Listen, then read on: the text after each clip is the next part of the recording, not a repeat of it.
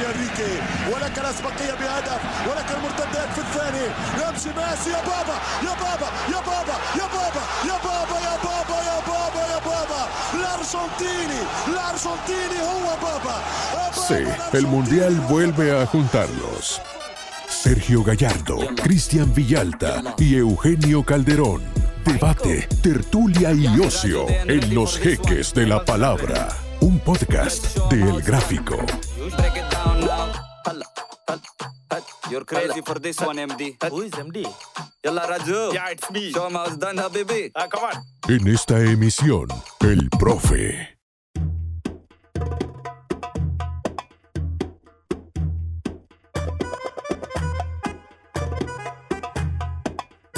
Sean bienvenidos a una nueva emisión de este humilde, muy humilde y pobre podcast, Los Jeques de la Palabra, rimbombante nombre para un podcast tan, tan frugal. Pero bueno, aquí estamos.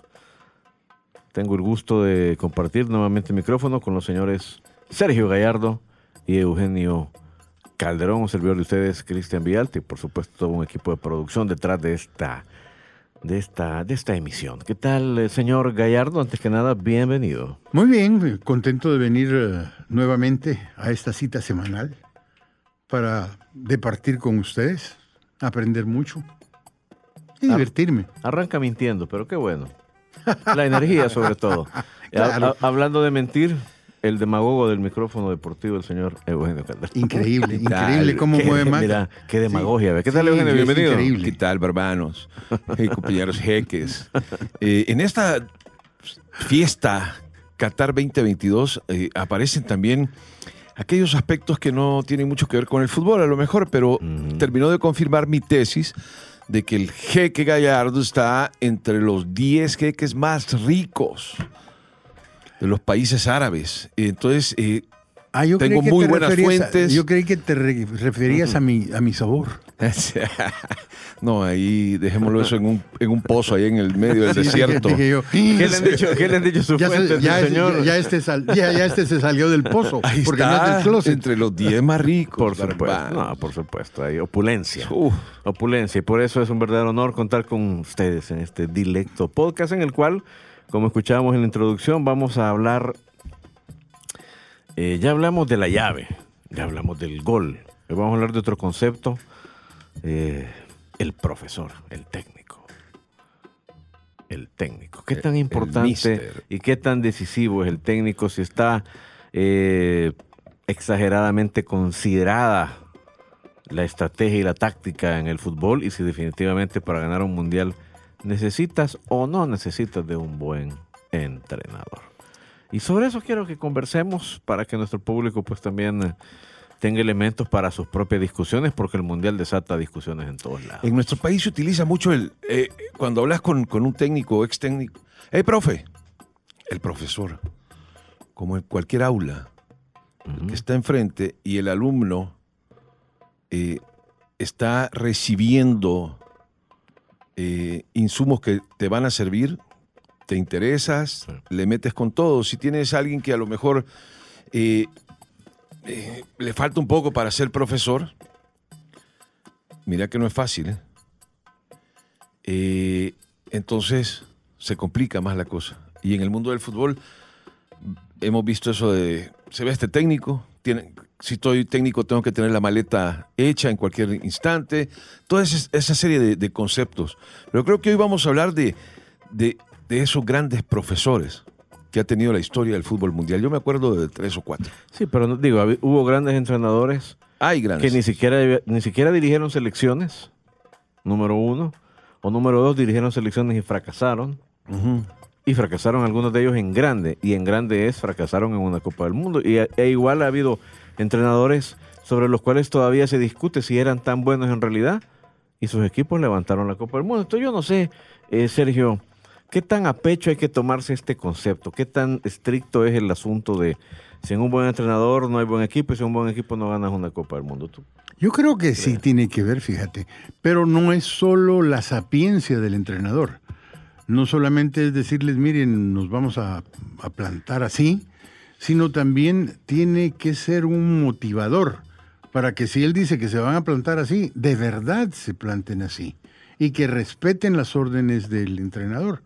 Porque muchas veces el entrenador hace su disposición, pero los muchachos se les olvidan y no, lo, no, la siguen por carecer tal vez de respeto hacia el entrenador. Ha habido entrenadores que en el plano nacional yo he conocido a un par que eran divertidos, porque con ellos el equipo ganaba 8 a 0 en el primer tiempo, cuando estaban en el diseño táctico. Había uno que, Ah, ya te entendí. sí. que ponía su, una, una su tabla, similar a aquel fulbito que, que teníamos nosotros con, Con clavitos. Con clavitos.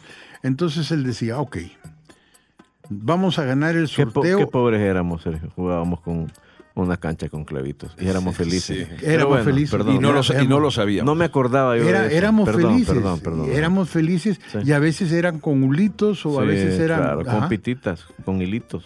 ¿Cuál FIFA con ¿Cuál, cuál PlayStation? Ve- bueno, pero sí, continúe, bueno, continúe. Ok, discúlpeme. entonces el señor este decía, va, nos vamos a, a ir a- al sorteo y vamos a ganar el sorteo. Entonces no escojan el lado, qué cancha van a querer, sino escojan la pelota. Vaya, saque inicial. Tú, centro delantero, tomas la pelota, lógicamente haces un pequeño pase para adelante para cumplir el reglamento y a continuación los aleros van a salir corriendo como degenerados a ganarle las de espaldas a los defensas. Y entonces, ¿ustedes qué van a hacer? Van a bajar la pelota, van a levantar la vista, van a ver cuál es el que está más descubierto, la ponen arriba, ¡pum! Primer gol, 1 a 0, minuto 1. Esa era la charla técnica. Esa era la charla técnica. Y luego después cómo le quitaban la pelota al rival para ir a meter el 2 a 0. Eso era la charla técnica. Entonces en menos de media hora él ya iba ganando 6 a 0. Había otro que si iban perdiendo al medio tiempo bajaba y decía, y fue hasta seleccionador nacional. Oye, ¿a ustedes qué les pasa? Y voy a, no voy a, no voy a usar las palabras que usaba él, porque todas eran gruesas. Si ustedes, igual que ellos, tienen dos patas, tienen dos manos, tienen la cabeza, entonces ¿por qué les van a ganar esos? Bueno, Y entonces hay gente así que lo hace y se da el título de profesor y no genera esa, esa, esa motivación. Bueno, pero tú has te has ido a dos extremos. Vea, el, el técnico que confía ciegamente en la táctica y que, que cree que con una pizarra Ajá, su equipo va a, a llevárselo todo.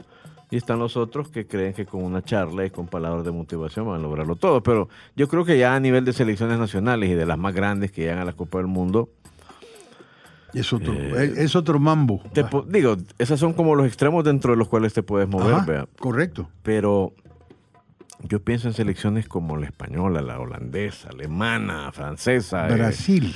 que tú te llegas ahí a sentar con tipos que lo han ganado todo, que han ganado todo al menos a nivel doméstico o han ganado Eurocopas o incluso ya han ganado mundiales. Entonces me- yo me pregunto, ya en ese nivel, esas charlas, ¿de qué se, de qué se ¿Realmente será un concepto táctico una y otra y otra y otra vez? Fíjate ¿O de que qué se tratará? ¿O de mantener el grupo unido? o de- eso, eso de más que todo. tratará? Primero, mantener al grupo unido y luego mantener el grupo al tope en condicionamiento físico y con una actitud mental distinta. Y yo creo que hay uno que, que ha sido un genio para eso, Feola. Vicente Feola. Sí. Él ganó dos. eh, Ganó el Mundial del 58, ganó. ganó, el gordo Feola. ganó- ganó dos como jugador. Después ganó como entrenador. Y mira cómo venía ganando desde el 58 y nos vamos hasta cuándo fue en el último que perdió con Francia y quedaron Ah, no, tú, segundo estás- lugar. tú te refieres al Lobo Zagalo. A Lobo Zagalo, Lobo perdón, a Lobo Zagalo, sí, sí, a Lobo sí. Zagalo, a Lobo Zagalo. Que estuvo bajo Mm, las órdenes sí. de Feola en, Sí, sí, sí. Ajá, pero el Lobo Zagalo, mira, desde el 58 hasta la vez que perdieron con Francia, que fue en Francia. ¿no? 98, sí, 30 años después. Imagínate, 30 años de estar trabajando en eso, motivando a la gente y teniendo selecciones que punteaban, pues. Sí, pero bueno, ahí tenés un hombre que tenía mucha experiencia además y que se ha ganado una Copa del Mundo como jugador, bueno, dos en realidad, porque Dos, también ganó ajá. 62. Ujú. Pero eh, no debe ser fácil, Eugenio, tampoco a ese nivel que, le- que los jugadores te crean cuando son mega estrellas. pues, tipos millonarios y tú probablemente lo más que puedes es saber como jugador haber estado al nivel de ellos, si acaso. Claro. Eh, yo creo que son cuatro elementos en los que tiene que existir, como en la vida misma, equilibrio. Tú tienes jugadores, tienes un técnico. Aquí están los primeros dos elementos. Con esos jugadores, el técnico llega para trabajar qué va, a qué va a jugar este grupo de jugadores y le saca el máximo provecho a cada uno de ellos. Un lateral que pueda recorrer 40 metros y regresar eh, para cubrir eh, lo que tú y lo que hablamos de los jugadores. Entonces, tú puedes tener unos muy buenos jugadores, como el ejemplo que ponía Sergio, ¿no? De Zagalo y de eh, aquel Brasil del, del 70. A, es- a esos no los iba a poner a jugar como ju- juega hoy, eh, por decirte algo, un Bayern de Múnich o, o un Real Madrid en la época de Cristiano Ronaldo, de esos equipos explosivos, ¿no? Que intentan llegar en base a dos o tres toques. No. Zagalo tenía jugadores que tiki, taca, Rivelino, empezamos. Y revisas esa selección y era gente y vimos un fútbol de posesión, de, de cuidar el balón y después ver cómo le hago daño al rival. Entonces, todo eso lo aplica un técnico, porque no solo tiene que, de cara a un mundial, no solo tiene que explotar al máximo las condiciones de cada uno de los jugadores, llamémosle materia prima, sino que tiene que conocer Sí. qué van a presentar los otros y cómo, cómo sacarle ventaja. Aprovechar sus deficiencias y conocer las ventajas del rival. Esto estamos hablando en una competencia. Y después viene algo mágico que muchos creen que es lo más importante y bueno, al final creo que en la última página eh, la inmensa mayoría de cara a una satisfacción enorme o un éxtasis de ser campeones del mundo pesa más sobre si yo revolucioné el fútbol con un muy buen equipo, ah, un buen grupo de jugadores y yo como un gran técnico. Ese resultado es el tercer elemento. Pero necesitas también que se alineen los astros, que el otro se equivoque en el momento en el que tú le vas a hacer daño. Y eh, eso no lo puedes descifrar porque el fútbol tiene esa magia. ¿Ya? Si algo tiene el fútbol es que no puedes predecir. ¿ya? Pero tú tienes un sistema, tú tienes una idea de lo que vas a hacer. Y un ejemplo que a mí no se me va a olvidar nunca es que la España campeona del mundo en el 2010, dirigida por Vicente del Bosque, que, que había encontrado la sabiduría de Aragonés, no cambió absolutamente nada. Y dijo, vamos a seguir y vamos a mejorar este sistema, no para ser ahora campeones de Europa, sino para alcanzar la Copa del Mundo. Y España lo llegaron a conocer tan bien sus rivales que Suiza lo vence en una contra, en una pelota de rebote ahí con Piqué, en una de las pocas que tuvo Suiza, y España manejó el 80%. Y así han habido eh, la Holanda del 74, la Hungría que le mete 8 a 2 y después pierde la final contra el Sí, mismo rival. correcto. Pero esos elementos son lo básico en el fútbol. Bueno, sobre esos elementos sí creo que cabe también señalar. eh, yo creo que si algo caracteriza además a los entrenadores o distingue a los entrenadores que llegan a los mundiales es que, bueno, obviamente no es lo mismo dirigir una selección que un club, pero además, digo, primero porque te toca seleccionar y eso es lo que de entrada puede volver impopular a un entrenador. Y la mayoría pasan los tres o dos o cuatro años previos a la Copa del Mundo peleándose con el periodismo de su país, peleándose con la mitad de los aficionados de su país, porque les toca tomar decisiones. ¿Cuáles son, cuáles yo te son digo, los pero- dos pero países? mira, ¿Cuáles son los dos mira, países hoy no grites, casi siempre en la historia? ¿Cuáles son los dos países a los que te costaría? Señor Cristian Villalta, usted es el mister de Brasil, Brasil y número es- uno y el mister de Argentina- Francia. Argentina número dos y ahorita Francia complicado. Pero mira, pero vos hablabas, mencionaste ahí el ganador de México. De México 70. Ajá. ¿Qué había pasado ahí? El mismo grupo lo había tenido alguien más y no le habían dado esos resultados y lo cambiaron. ¿Y a quién se lo dieron? Claro. Por eso te Bueno, digo, y de Entonces hecho, son- sí, sí, sí. es, es clave encontrar eso. Se lo dieron a Zagallo Claro, entonces pero- se agarró pero- y al, al- al grupo lo compuso. Pero número uno, la dificultad de seleccionar, insisto. Ajá, eso, porque ajá. eso le, eso le puede costar la- clave, la, claro. cabeza a un, Sí. a un entrenador. Si te equivocas con el Sí. 9 que vas a llevar o te gusta más Ya el otro, estuvo. te encariñaste. Y más- llegas, y llegas al mundial aplaudido porque clasificaste, aunque a la mitad de países que llegan nadie les aplaude porque se clasifiquen, nadie en Brasil, Argentina, Inglaterra, España, Italia, Lo ven como una lógica, eh, para ellos es lo, bueno, México. Sí. México le da, México da por hecho que va a estar en el mundial, Estados Unidos igual. Pero entonces, número uno, esa impopularidad. Y número dos, el mundial es el final de un ciclo en el cual, al cual muchos seleccionadores llegan agotados además. Y han eh, probablemente o se han aferrado de modo ciego a una idea o llegan al mundial todavía queriendo cambiar cosas. ¿ve? Y hay algunos terceros, como menciona Sergio, y ahí entra lo impensado que vos decís, eh, que llegan con un año apenas de trabajo. ¿ve? De hecho, eh, a este mundial eh, llegarán que al menos dos entrenadores que no tienen ni seis meses en el cargo.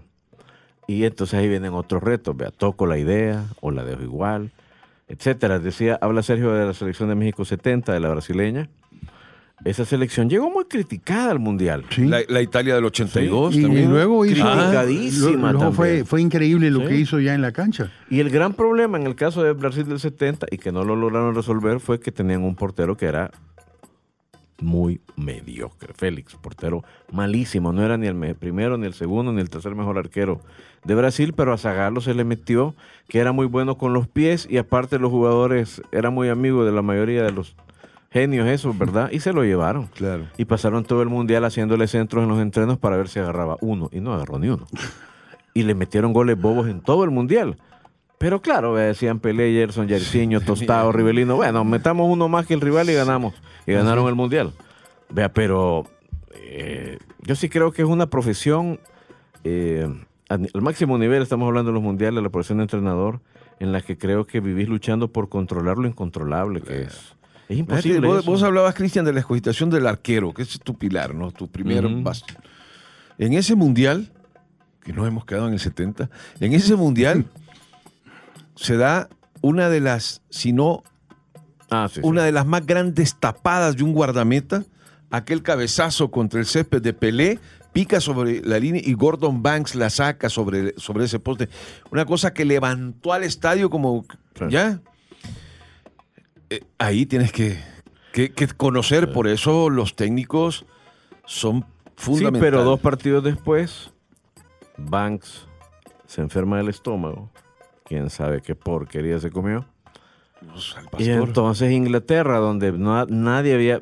En Inglaterra solo estaban el Big Ben, la Reina y Gordon Banks. Banks era, Banks era intocable. Y le toca al, port- al, al- al técnico recurrir al portero suplente, que yo creo que no se sabía ni el nombre del portero. Ey, ¿quién es el segundo? Ve? Bonetti.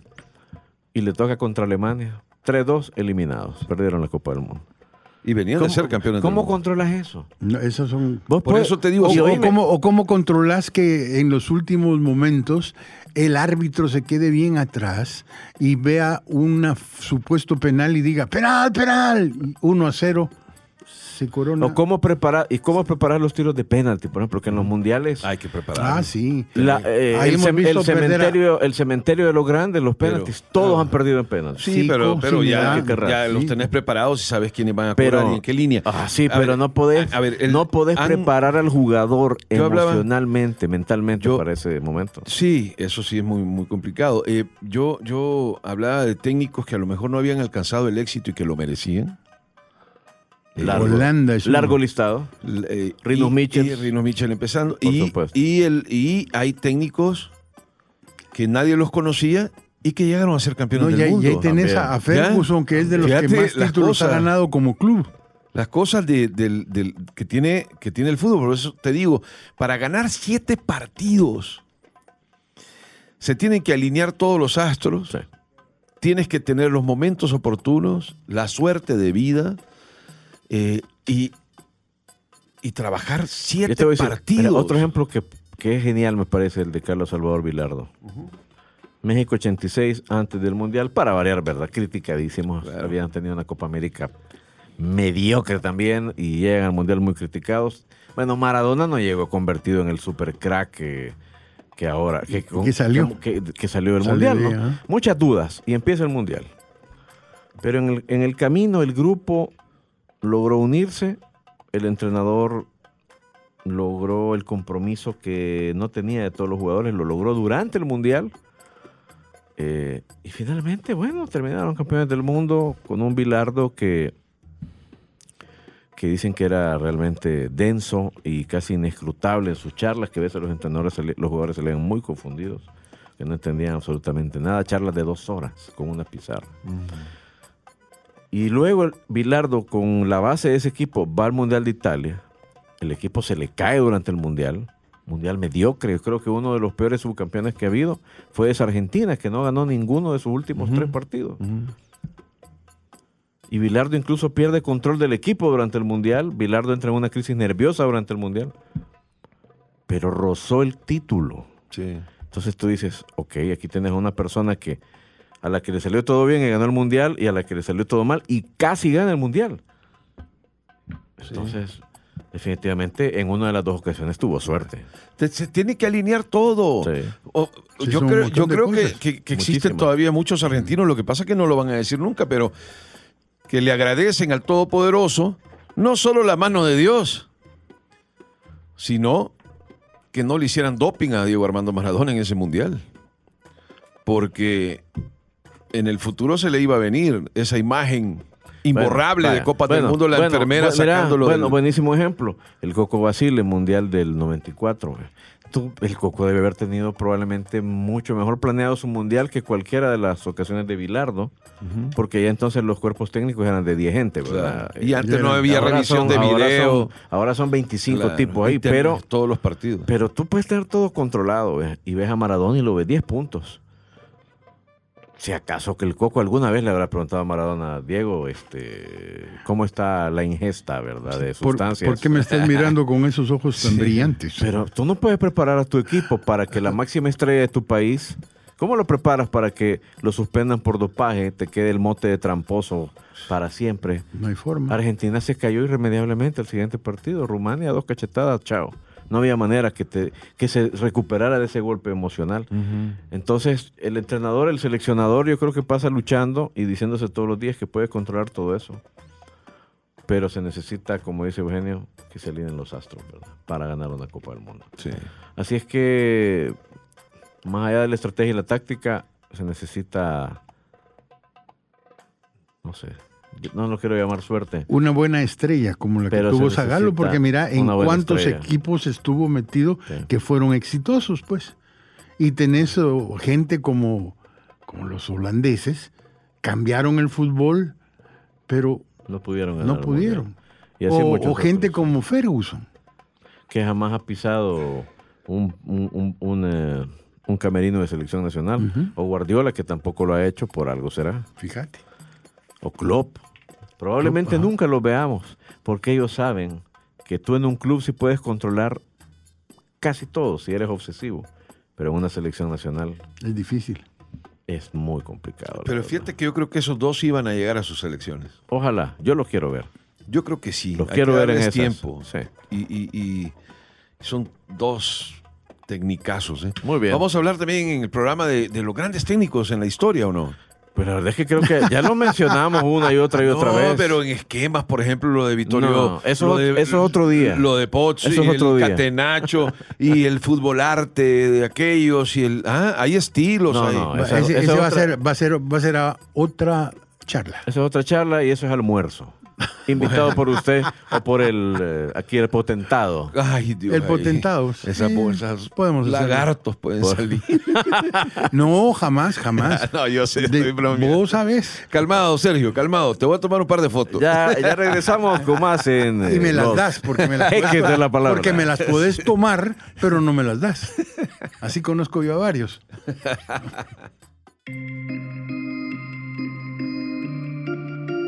Tres preguntas que podrían considerarse geniales o estúpidas. tiradas a la mesa para que las recoja el que las quiera. Preguntas random en Los Jeques de la Palabra.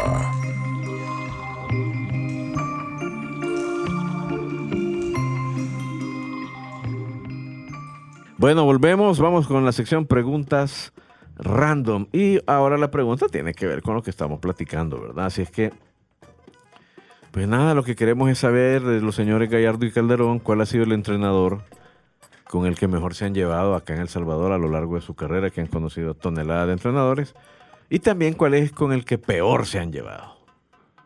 Así es que yo creo que esto se va a poner muy divertido. Arranque usted con el que mejor se ha llevado, señor Gallardo. Estoy seguro que hizo muchas migas con muchos entrenadores, Sí, ¿verdad? pero mira, con quien mejor me llevé yo fue Milovan. Sí. Sí, con Milovan. Eso no me lo esperaba, no, no sabía. Sí, con Milovan me llevaba. Hasta me regaló una camisa igualita a la de él, que era, tenía una, su camisa de la suerte, porque él era muy cabalero.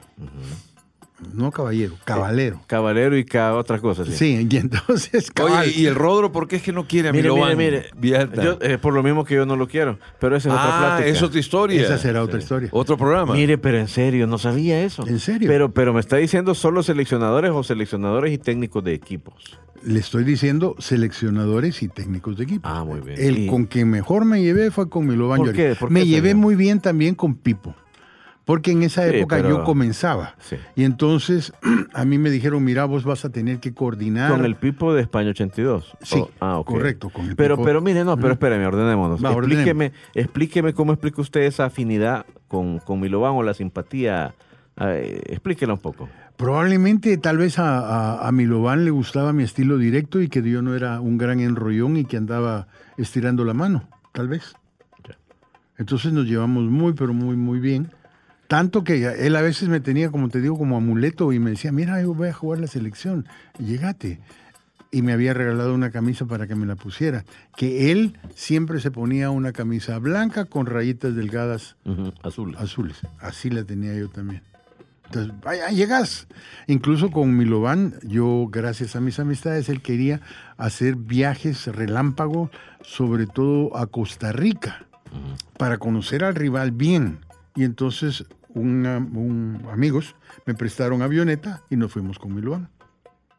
Y ahí hubo alguien que me quiso agredir, ahora que me acuerdo. ¿A dónde? ¿En en- no, en la, ¿cómo se llama? En el partido después con El Salvador contra Costa Rica. Y uno de los aficionados, era un salvadoreño que se peló y me quería pegar y ni modo, ya íbamos, ¿va? Cuando Milovan se metió. Y como era grandote, el tipo mejor se hizo a un lado. Pero con Milovan yo me llevé muy, muy, muy usted, bien. Y también con, con, con Pipo. Porque Sí. Pipo hasta me dio libros para que yo aprendiera de fútbol. Mire usted. Bueno, sí me ha sorprendido, esa no, no la sabía. Señor eh, Calderón, entrenador con el que haya tenido usted así un súper... Fíjate que yo lo primero que tengo que agradecer es que nunca tuve eh, un altercado con ningún entrenador, porque siempre eh, lo que hablamos en el bloque anterior, hay que tener mucho cuidado porque tiene responsabilidades, tiene muchas presiones, casi siempre está con mucho estrés.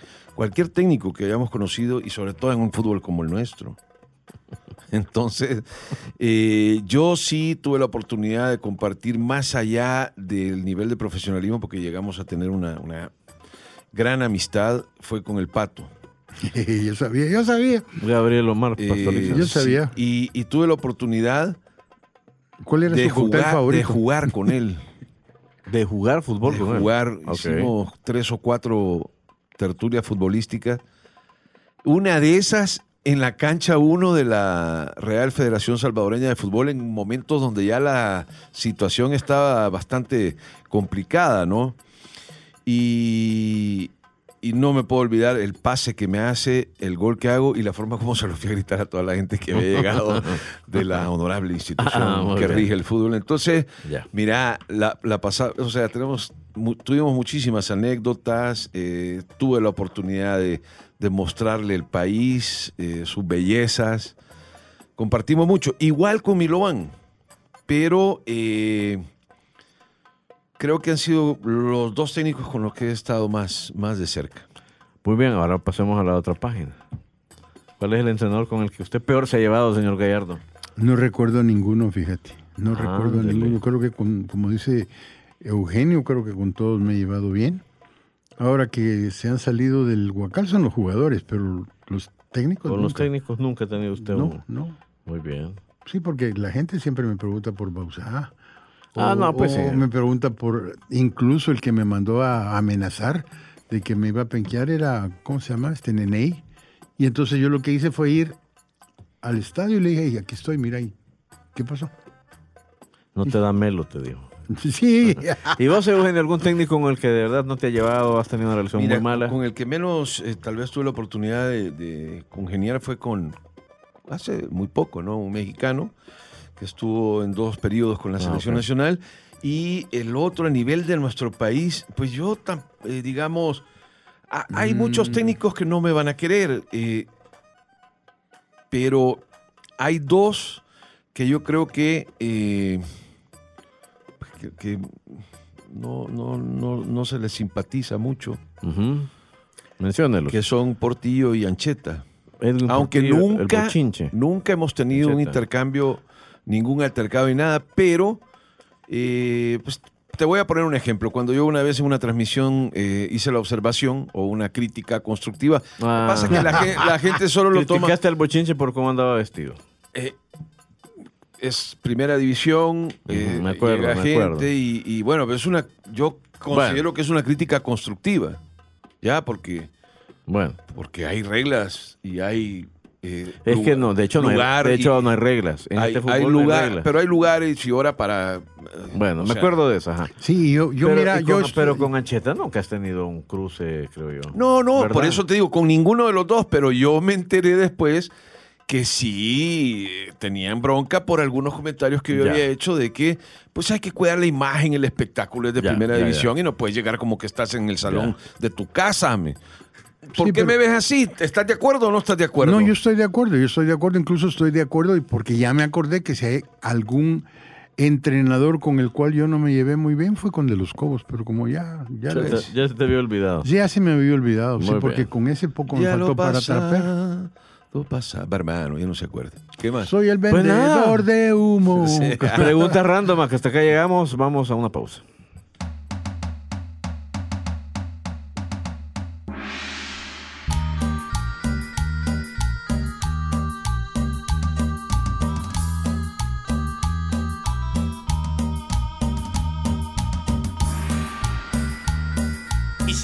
Si como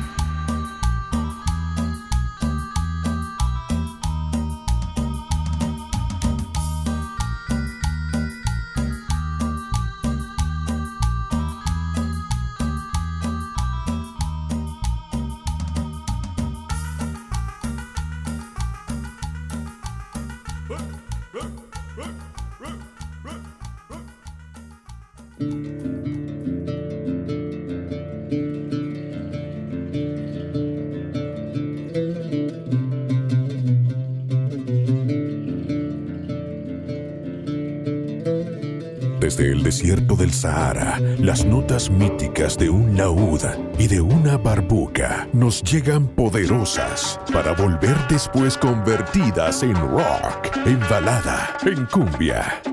Son los ruidos del desierto.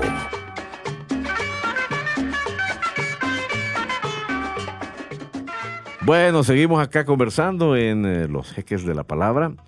Y ahora vamos a Ruidos del Desierto. Aquí una sección en la cual, pues, el señor Gallardo tiene el reto de ilustrarnos sobre algunas canciones que tratan un poco sobre temáticas árabes.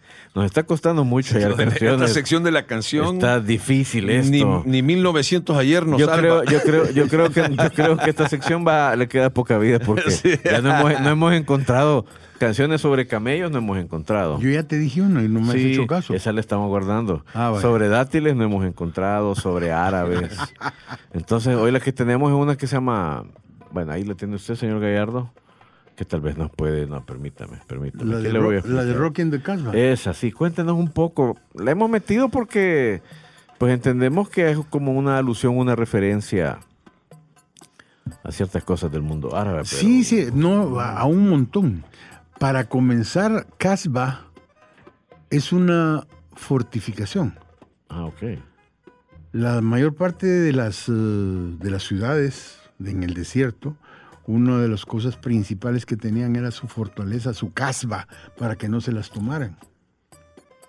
Entonces, eh, O sea, eso- casba no es lo que le sale a la gente en el, en el a, pelo. No, veces, a veces, sí, pero no es lo mismo. Es, es lo mismo. Lo único que lo otro lo, lo combatís rápido, rápido, con un buen Entonces, shampoo. Casba es la Es fortificación. la fortificación. el muro. Es el muro, el muro, cabal. Ok, muy bien. El muro perimetral. Ese es el casba. Y entonces en esta, pel- en esta película, en esta canción, hablan de un montón de cosas de los potentados, porque hablan hasta de un jeque que anda en su gran Cadillac o una gran marca de carro. Hablan también de que por favor eh, tienen que dejar pasar el oleoducto.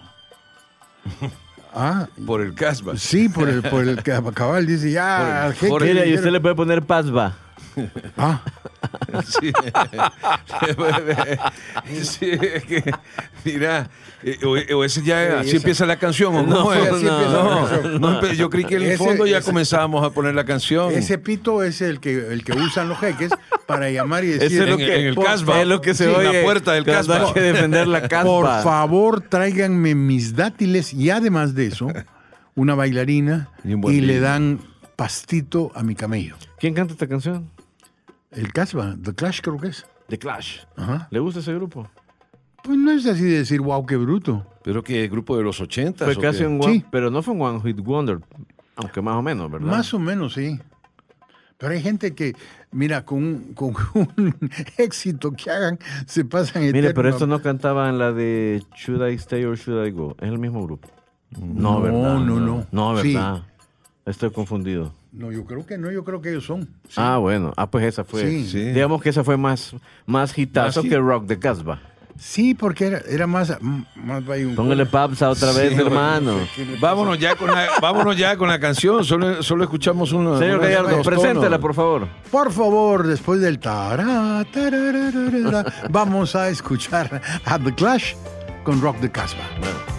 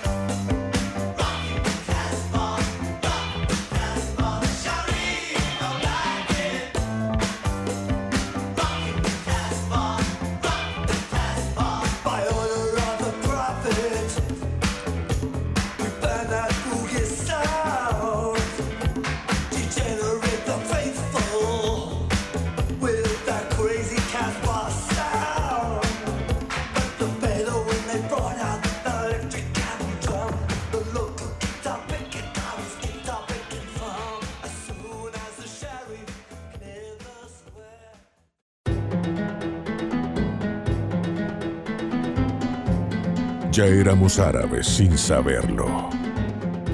Las pistas están entre nosotros, en lo que hablamos, respiramos y comemos.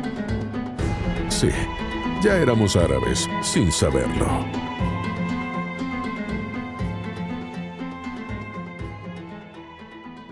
Bueno, bueno, este, continuamos acá en, eh, en los ejes de Los la Jeques, palabra. mi hermano. Programa un poco accidentado hemos tenido hoy, pero bueno, son las.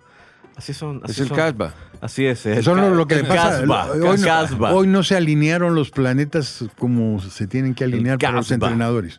Miren, don Sergio, entonces lo que había alrededor de Jericó, aquella ciudad mencionada en la Las Biblia, murallas. Era el Casbah. La, la muralla Ajá. tendría que Era ser algo como pedazo acá, de Casbah. sí, Eran los sí, sí. fuertes de esa época. o también las murallas de Troya. Pero eso no estaba en el mundo árabe, así que no era Casbah. No, pero por ahí andaba. Eh, Andaba mm, cerquita. Pero no, no le decían Casbah, de seguro. ¿Quién sabe, verdad? En las películas no les dicen así. No, ahí le dice, mire, ¿Qué me va a decir? Lo que- no, mejor- Oigan, me vamos no, a. va, pongámonos en orden ya. Vamos Va, a cerrar el programa con la última sección. Ya éramos árabes y no lo sabíamos, dice. ¿Por qué? Porque, bueno, aquí estamos explorando palabras que vienen del mundo árabe y que las ocupamos de manera regular, aunque algunas se pronuncian muy parecido en árabe y otras no tienen nada que ver con cómo las pronunciamos. Vamos a escuchar la palabra y yo estoy seguro que hoy sí alguno de ustedes dos va a adivinar. Les voy a dar una pista. Otra vez, otra vez.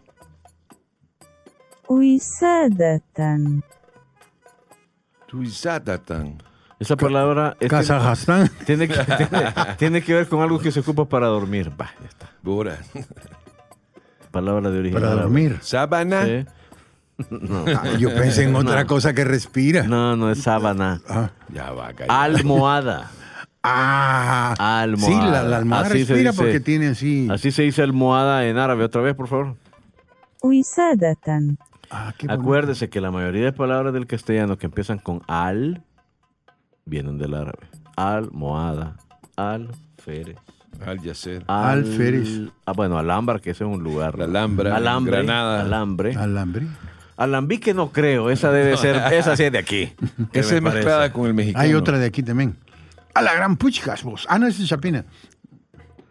Se le salió el, se le No, salió el también- guatemalteco, también ¿verdad, empieza señor? con A la voz. A la voz. Esa ¿A es qué, edad, otra. ¿A qué edad te viniste a El Salvador, Sergio? Mira, antes de A los, venir al a Salvador. los 20. ¿A a qué No, edad? 18 creo que Ah, tenía. 18 años tenía. cuando 18 te tenía, pero antes me había salido de Guatemala cuando tenía 10 años. Sí, porque me fui allá donde Manco Capa. No, a los 10 años te llevaron, no te fuiste. Te sí, me llevaron. Aquí usted, véngase. De los Como 18 que años soy- te viniste. ¿Cuántos años llevas ya aquí en el país entonces? Uy, como 50. Mm. Sí, ¿Y porque los mira, otros 20 dónde Sí. pasaste? los, los pasé, los pasé, los pasé, los, pa- los pasé, unos en el Perú, otros Ah, en, en, eh, los Estados. Unidos y otros allá por Sing Sing. Preso. Ah, muy bien. Va. Ok, perfecto. De eso hablemos otro día, de la Va, está experiencia de don Sergio en Sin Sin. Pero eso será materia de otro programa. Hasta que llegamos con esta emisión, la tercera de los jeques de la palabra. Esperamos que la hayan pasado la mitad de bien que nosotros y que hayan aprendido el doble de lo que aprendimos Eres, nosotros. eres el que, que- no aprendimos eres el jeque pirata cojo. ¿Te acuerdas de esa canción? También podemos incluir. Ah, también. La próxima. Va, no hay va. piratas en el desierto. Veo que ha sido un aporte muy pobre el deporte de Eugenio. Muy buenas tardes, noches, días para todos. Tal vez sí en un espejismo. Sí. ¿Qué quita?